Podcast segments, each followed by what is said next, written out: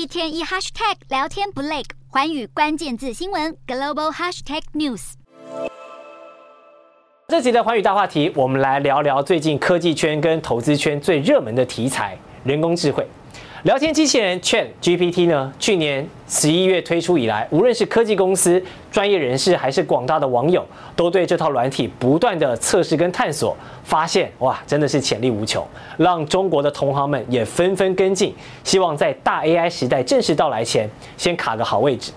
我们看到，包括了入口网站的百度、电子商务的阿里巴巴跟京东呢，最近都大动作宣传或者即将推出自家的 AI 应用。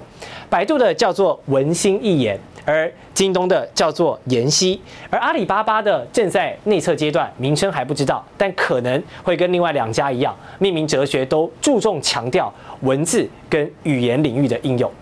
京东的副总裁，同时也是京东人工智能部门的领导何晓东就说：“ChatGPT 的出现是令行业兴奋的前瞻探索。他们自家的研析呢，也希望未来结合 ChatGPT 的方向跟技术，来融入到大规模的商用服务系统。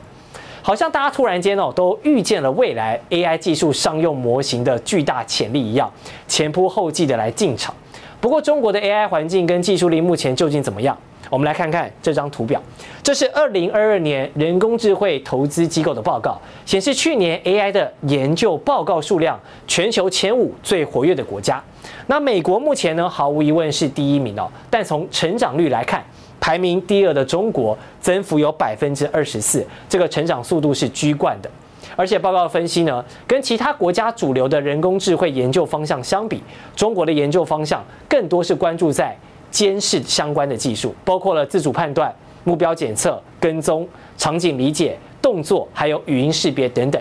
你有发现吗？跟中国社会的科技执法、全面监控的方向，是不是息息相关呢？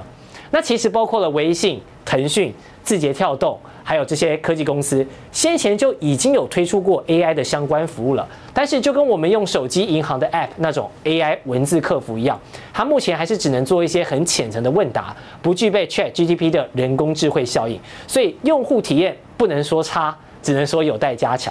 而 ChatGTP 的成功案例呢，也会刺激这些平台去模仿或者优化。